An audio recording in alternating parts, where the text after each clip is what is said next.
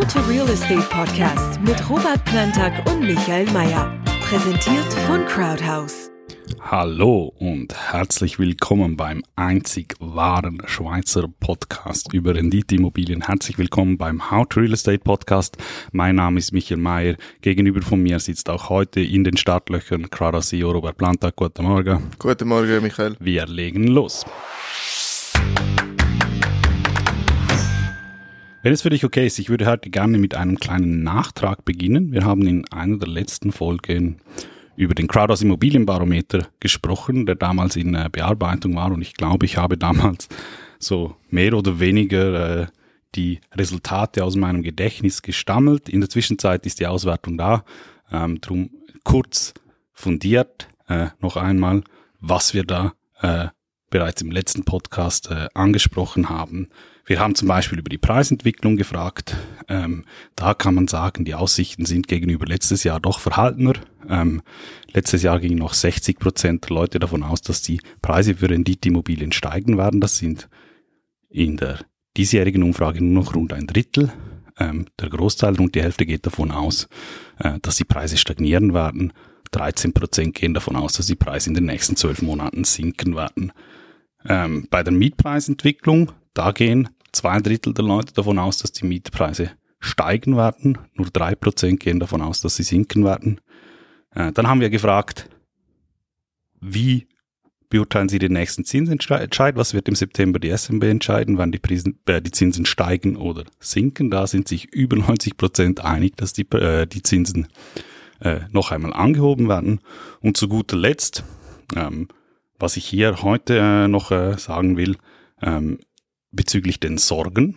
Was, welche Themen bereiten äh, den Eigentümern aktuell meisten Sorgen? Letztes Jahr waren das auf Rang, äh, auf Rang, äh, Rang 1 noch die hohen Bewertungen, auf Rang, Rang 2 die Leerstände.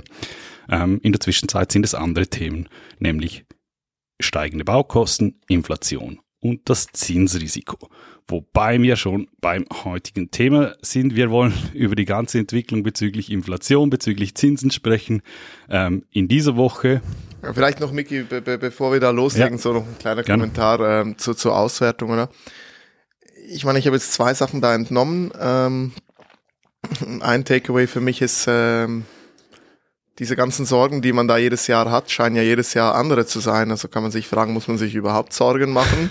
weil ähm, eben, da hat man sich letztes Jahr noch Sorgen gemacht über Leerstände und jetzt haben wir rekordtiefe äh, äh, Leerstandsziffern und, und eine rekordhohe Zuwanderung, ja. Und über Zinsen hat sich letztes Jahr noch niemand Sorgen gemacht. Genau, und jetzt sind die Zinsen da und ich meine am Schluss ähm, sagen auch die Leute oder sie erwarten, dass die Mietpreise steigen. Wenn also die Mietpreise steigen, ist für mich schwierig nachzuvollziehen, dass die Immobilienpreise sinken. Heißt ja quasi, wir haben weniger Leerstand, wir haben höhere Erträge das heißt, da müsste ja bei den Diskontsätzen deutlich was gehen ähm, nach oben, damit die Preise da sinken. Also das vielleicht so noch ein bisschen für mich so der, der Haupt-Takeaway und, und, und für mich quasi, was wir, wir da in unserer Strategie davon mitnehmen, ist einfach, Immobilien ist ein mittel- und langfristiges Investment und mittel- und langfristig fährt man immer gut damit, egal welcher Trend in welchem Jahr einem gerade Sorge bereitet. Genau, darauf wird wahrscheinlich diese Diskussion hinauf, hinauslaufen. Zur Ausgangslage kurz. Diese Woche wurde verkündet, in der Inflation ist dieser Inflation Peak anscheinend erreicht. Äh, die Inflation ist zurückgegangen auf 8,5, äh, 8,6 Prozent und der Börsenmarkt dreht komplett durch. Ähm, das, obwohl die Inflations, das Inflationsziel eigentlich immer noch viermal höher liegt als das eigentlich Ziel von zwei Prozent. Ähm, wie beurteilst du diese Nachricht diese Woche? Ähm, ja, so also die Entwicklung an den Börsen hat sich ja schon lange von der Realwirtschaft abgekoppelt und ist eigentlich hauptsächlich getrieben durch durch ähm, eigentlich Fed, äh, die Fed-Zinspolitik und weißt du, dass die, die ganze Geschichte an, an der Börse hängt meines Erachtens damit zusammen, dass die Leute halt erwarten, dass die Fed jetzt halt kleinere Zinsschritte macht oder da ein bisschen langsamer vorwärts geht ähm, und quasi nicht mehr diesen hohen Druck hat. Quasi, okay, man hat jetzt gesehen, die Inflation scheint den Höhepunkt erreicht zu haben, wie du es auch schon schön gesagt hast, scheint wieder zu sinken. Heißt also, bei der Fed ist nicht mehr ganz so viel Druck äh, aggressiv Zinsen zu erhöhen, heißt also plötzlich kommt da wieder wieder eine Dynamik hoch an, äh, an, an, an der Börse, dass, äh, dass das doch wieder in eine andere Richtung geht und dann natürlich wieder die Erwartungen, dass man dann sagt, ja gut, die haben jetzt gebremst, gebremst irgendwo äh, Q1 2023 werden die vielleicht wieder anfangen oder Q2 wieder Zinsen, äh, Zinserhöhungen auszusetzen, respektive wieder Zinsen zu reduzieren und ich glaube, das ist das, was jetzt eingepriesen wird. Hm. Also das glaube ich auch, dass das eingepriesen wird. Ich, ich habe da mehrere Dinge, die mich stutzig machen. Erstens, geht man jetzt einfach davon aus, dass die Inflation, dass jetzt das gereicht hat von wegen den Zinsschritten und dass die Inflation jetzt einfach weiter rückgängig wird, weil es ist doch noch ein weiter Weg bis zum Zielband. Das ist für mich fraglich. Aber der zweite Punkt, und das ist eigentlich das Wesentliche, ich finde, ganz ehrlich, ich finde diese Inflationsberechnungen und vor allem auch diese ganzen Inflationsprognosen finde ich ein absoluter Witz und ich kann dir auch ein Beispiel geben, warum. Weißt du, was der Hauptfaktor ist, wieso äh, die Ölbranche in der Schweiz momentan argumentiert, dass die Benzinpreise nicht weiter runterkommen. Sag's mir. Es ist angeblich Transportkosten geschuldet, weil der Rhein momentan sehr wenig Wasser führt. ähm, das heißt, ähm, pro Einheit sind die Preise von 30 auf 270 Franken gestiegen. Ähm, das ist auf den Liter berechnet halt 20 Rappen mehr. Ähm, und jetzt sind wir uns ja einig, dass Energiekosten doch einen wesentlichen äh, Anteil an dieser ganzen Inflationsberechnungen haben. Da frage ich mich, basierend auf so etwas, der, der Rhein hat kein Wasser. Wie willst du da eine anständige Inflationsprognose machen? Rufst du da irgendwo beim SRF Meteo aufs Dach an und sagst äh, und berechnest dann den ganzen Wetterbericht mit ein? Ähm, Und dementsprechend sieht es aber auch ein. Also die ganzen Verbraucherpreisindexe, die Prognosen in den USA für nächstes Jahr liegen irgendwo zwischen 0 und das höchste, was ich gelesen habe, ist irgendwo 5,5 Prozent. Also ganz ehrlich, es weiß einfach niemand.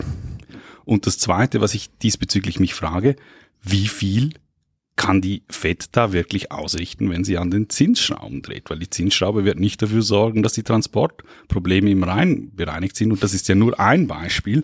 Ähm, wir sprechen über Lieferkettenprobleme, wir sprechen über Covid in China, wir sprechen über Krieg in der Ukraine, wo kein Mensch weiß, was passieren will. Das sind doch alles Faktoren, die davon völlig unbeeindruckt bleiben. Und ich bin in der Zwischenzeit der Meinung, dass die effektivste Maßnahme zur Inflationsbekämpfung zum Beispiel in der Lösung der Lieferkettenprobleme liegt. Und da, glaube ich, hat die Wirtschaft bessere Lösung, äh, Lösungsmöglichkeiten, als es die Politik hat. Ja, aber das ist ja immer das Gleiche. Also weißt du, wann kannst du, kannst du mir irgendein Beispiel bringen, wo die Politik irgendwas Sinnvolles gemacht hat? In der Regel äh, muss es am Schluss immer, am Ende muss es immer die Privatwirtschaft dann lösen. Und also die Frage ist halt auch, wer hat denn Interesse, die Inflation zu senken? Ähm, und, und ist dieses Narrativ nicht auch zielführend, wenn du einfach deine Preise erhöhen willst? Kannst ja einfach sagen, also ich meine, ich habe gelesen, der tiefe Rheinstand beeinträchtigt die Schifffahrt nicht. Und, und dann ist die Frage, weißt du, ähm, gut, dann, dann hast du die ganzen Transportgesellschaften, vielleicht argumentieren die dann halt so und erhöhen mal die Preise. Weißt du, was ich meine? Ich meine, ich war jetzt im Urlaub und ich war geschockt, wie teuer alles war. Und ich rede jetzt hauptsächlich äh, Lebensmittel. Hä? Und als ich gefragt habe, du, was sind das für Preise? Ja, wir mussten halt anpassen. Du weißt ja, Inflation und dies und das. Und da habe ich gesagt, ja, okay, aber habe das Gefühl, das ist 30 Prozent teurer als letztes Jahr. Ja, ja, nein, nein, das ist nicht so. und also wenn du halt da sitzt und, und, und, und da hast du noch die andere Geschichte oder diese Shrinkflation, wo du einfach zu gleichen Preisen kleinere kleinere Einheiten dann anbietest und so. Ich glaube, da wird auch ganz viel profitiert von vielen, vielen äh, äh Leuten und Unternehmen, die basierend auf diesem Inflationsnarrativ jetzt halt einfach Triprep fahren. Korrekt, Triprep fahren muss dazu sagen, zu dieser ganzen Rheingeschichte, was mich sehr amüsiert, ist, es wird auch sehr viel Kohle auf dem Rhein momentan äh, verschifft, weil die, weil Deutschland ja äh, ähm, der ganzen Energiekrise ähm, damit entgegen will, dass ähm, mehr Kohle verbrannt wird und das ist jetzt nicht möglich, weil der Rhein zu wenig Wasser hat. Das hat schon auch ähm, Warte mal, sehr, der, viel, sehr viel Ironie. Und der Rhein hat wenig Wasser wegen der Klimaerwärmung genau, und die genau. Klimaerwärmung genau, wird also, angeheizt durch Kohleverbrennung. Genau, also das ist, ähm, man könnte sagen, äh, Mutter Natur hat da ihren ganz eigenen Weg, ähm, um vielleicht etwas mitzuteilen, wie auch immer man dazu stehen mag. Ähm, der US-Markt ist der treibende Faktor, wenn es um die Zinsentscheide vieler Zentralbanken auf der Welt geht. Ähm, und das momentan äh, in einer komischen Situation, weil man hat auf der anderen Seite die Teuerung, da zeigt er sich eher schwach. Und auf der anderen Seite hat man aber eine Rekordbeschäftigung. Also man hat in den USA irgendwie 10 Millionen offene Stellen, doppelt so viele wie Arbeitslose. Äh, das ist, das ist eine komische und auch mitunter explosive Mischung. Man muss aber auch aufpassen, weil ähm, man hat jetzt gesehen, die letzten Wochen und Monate sind die Zahlen der Anmeldungen quasi für Arbeitslosenentschädigung in die Höhe geschnellt. Also aktuell noch nicht, aber man sieht, diese Anmeldungen nehmen zu, habe ich einen äh, Bericht dazu gelesen. Und jetzt, jetzt ist halt Abwarten angesagt. Im Moment ist, ist die Beschäftigung noch rekordhoch. Habt auch gelesen, die ist nur so hoch, weil teilweise die Leute zwei und drei Jobs haben müssen äh, um noch über die Runden zu kommen, wo dann quasi auch ein bisschen diese Zahl der Beschäftigten dann auch verfälscht, ja. Und ich glaube, da muss man so bei diesen Statistikgeschichten und, und, und weißt du, alles, was so politisch ähm, so viel Kraft hat, da Leute zu mobilisieren, äh, äh, gewisse Dinge dann äh, zu, zu, zu wählen oder nicht zu wählen oder gewisse Parteien oder Leute, wäre ich immer ein bisschen vorsichtig. Ähm, was ich so ein bisschen höre von Leuten aus den USA, dass das überhaupt nicht so rosig aussieht und dass man da diese Rezession, die da vom Weißen Haus auch teilweise ein bisschen geleugnet wird, dass die tatsächlich schon da ist und dass man das echt schon auch am Arbeitsmarkt spürt. Es gibt auch die, die äh, Analysten, die sagen, ähm, eine gewisse Rezension ist eigentlich auch der einzige normale Ausweg aus der ganzen Geschichte, ähm, weil was nicht passieren sollte, wäre eine sogenannte Lohnpreisspirale. Also wenn du Korrekt. auf der einen Seite eine sehr Korrekt. hohe Teuerung hast und auf Korrekt. der anderen Seite sehr viele Leute, die beschäftigt werden, ähm, dann äh, ja, gib mir mehr Lohn, damit ich die Preise bezahlen kann. Ähm, und dann sagt das Unternehmen im Umkehrschluss wieder, ja, ich muss die Preise erhöhen, weil die, die, die, die Arbeit teurer geworden ist und so weiter und, und so fort. Und ich meine, jetzt kommen wir nochmal zurück auf die Schweiz. Was jetzt reden wir ja immer von USA, USA, USA. Und ja, klar, die sind immer noch der haupttreibende Faktor für, für, für die globalen Finanzmärkte. Aber ich gucke mir jetzt einfach nochmal Immobilien Schweiz an und da haben wir, wie gesagt, rekordhohe Zuwanderung. Was war das, glaube ich, im ersten Halbjahr? 38.000 38 Leute, ja die zugewandert sind. Mehr als vor Corona. Genau, äh, häufig der Treiber, die Leute kamen ja auch aus, aus Deutschland und, und quasi Spanien, Italien, das waren ja, glaube ich, so die Länder. Und Hauptbewegfaktor war ja, dass die Schweiz besser durch die Krise gekommen ist und nach wie vor immer noch besser aufgestellt ist wirtschaftlich und dass quasi die Leute hier bei uns neue Jobs suchen. So, jetzt hast du die Zuwanderung, die Leute müssen irgendwo wohnen, Wohnraum wird knapp, bauen wird teurer ich meine, man muss es jetzt einfach mal ein bisschen, bisschen eingegrenzt auf die Schweiz gucken. Was sagt mir das als Immobilienbesitzer oder als Besitzer von Bauland? Ja, irgendwie wird die Nachfrage nach dem, was ich habe, ja wohl deutlich steigen, unabhängig davon, ob jetzt in den USA Rezession ist oder ob da, ob da Inflation äh, äh grassiert. Ähm, muss man sich das schon mal so überlegen, weil weißt du, vergiss nicht 2008, 2009 die globale Finanzkrise und Immobiliencrash in den USA. Ähm, das war hier bei uns quasi, mhm. zumindest was Immobilien betrifft, das war die Zeit. Ja? Und da hat's richtig angefangen anzuziehen. Also da muss man das Ganze schon ein bisschen auch distanzierter das betrachten. Ist, das ist auch das Problem, das ich momentan habe. Man hat halt einfach diese Zinsentscheide und diese, diese, diese Inflation, die im Raum steht und man äh, versucht das jetzt quasi eins zu eins abzugleichen auf äh, den Fakt, ja, höhere Zinsen gleich tiefere Preise. Korrekt. Ähm, und in der Schweiz ist bis anhin noch nichts passiert. Jetzt sagen alle wieder, ja, okay, ähm, das alles tritt erst verzögert äh, in Kraft. Wieso? In anderen Ländern zieht, äh, trifft das überhaupt nicht verzögert Korrekt. in Kraft. In Schweden 8% Rückgang, in Neuseeland 8% Rückgang Korrekt. und zwar ab dem Zeitpunkt, wo, wo, wo die Marktzinsen angestiegen Nein, sind. Nein, ich, ich sagte ja, ich habe jetzt geguckt, Wohneigentum ist, was heißt, im letzten Quartal sind die Preise um 1,9% gestiegen. Hä? Also es gab nicht mal eine Beruhigung. Die Preise sind im letzten Quartal weiter gestiegen bei Schweizer Immobilien. Also weißt du, das heißt, die Nachfrage ist auch nach wie vor unge ungebremst und, und das muss man sich einfach mal vor Augen führen. Die Schweiz ist halt hier ein bisschen in einer anderen Ausgangslage.